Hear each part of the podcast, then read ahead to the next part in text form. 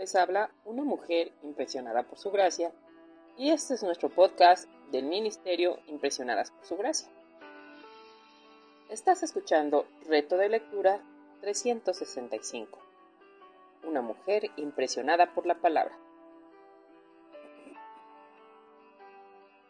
Día 303, 30 de octubre. Hoy leemos Lucas capítulo 23 y 24.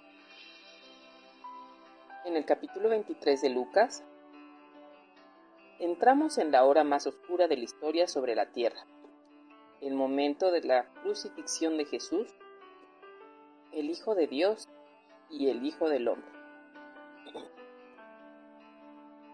¿Cómo enfrentó Jesús la muerte y el sufrimiento?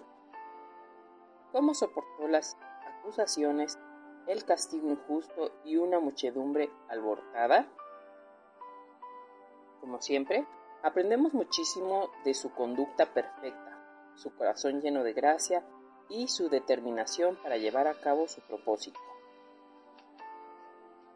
A medida que lees, toma nota de su espíritu perdonador, su hábito de oración, su servicio continuo a otros hasta entregar su último aliento y su infalible confianza en el Padre.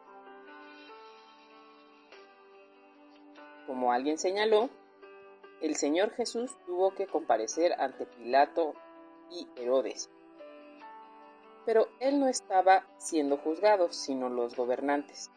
Y entrar en contacto con él sacó a la luz lo que eran realmente.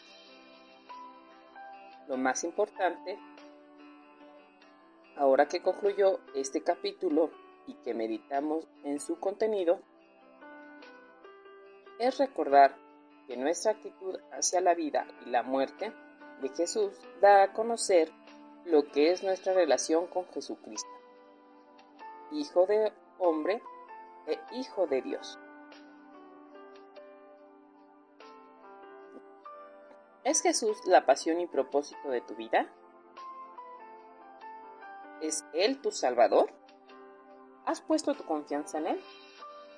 ¿Tienes la certeza de la vida eterna? La gloria de la Pascua es la resurrección de Jesucristo. Sí Jesús sufrió de forma horrible y sí padeció una muerte horrenda.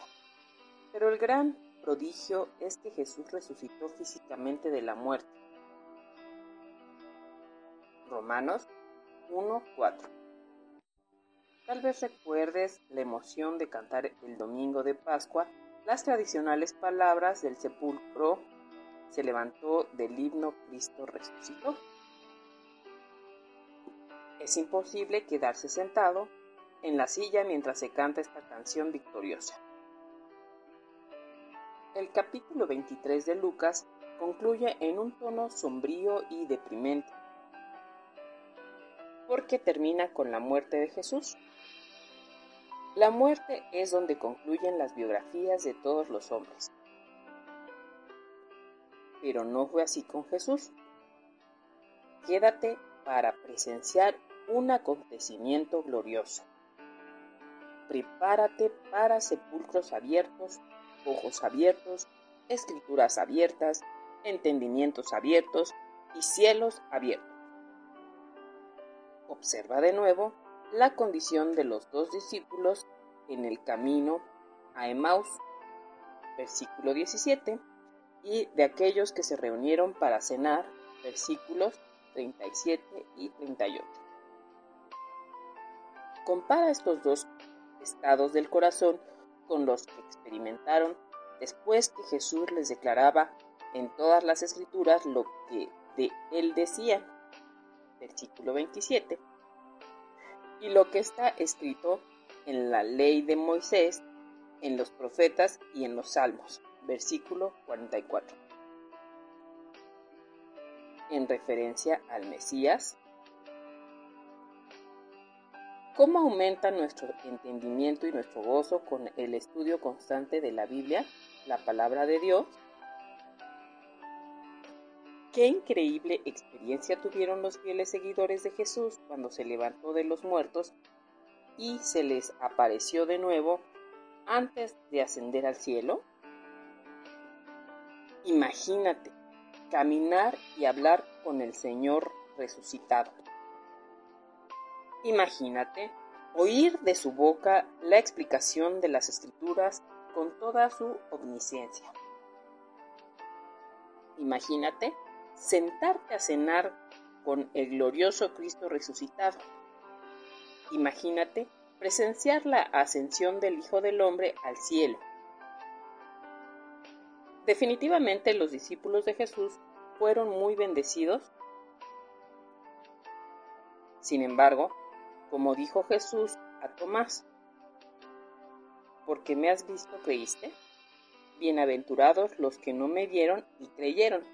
Juan 20:29. Tú y yo estamos en esta categoría, la de los que no vieron. Entonces la pregunta que queda para ti es, ¿crees? Cada persona sobre la tierra debe responder a la verdad acerca de Jesucristo, a su nacimiento, muerte, sepultura y resurrección. Al final de estos días leyendo Lucas y estudiando la vida de Cristo, te pido que hagas tres cosas. Primero, da abundante gracias a Dios porque te ha abierto el entendimiento para comprender quién es Jesucristo.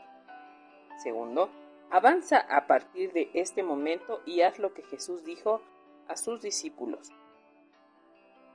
Predica a otros que fue necesario que Cristo padeciese y resucitase de los muertos al tercer día. Lucas 24, capítulos 46-47. Y tercero, ora para que Dios, en su gracia, te dé la convicción de tu corazón de las verdades acerca de Jesucristo. Te capacite para creer en Jesús y para recibirlo como tu Salvador. Juan 1.2 Gracias por escucharnos en este bello día. Nuestra oración es que Cristo vive en tu corazón por la fe y que el amor sea la raíz y el fundamento de tu vida.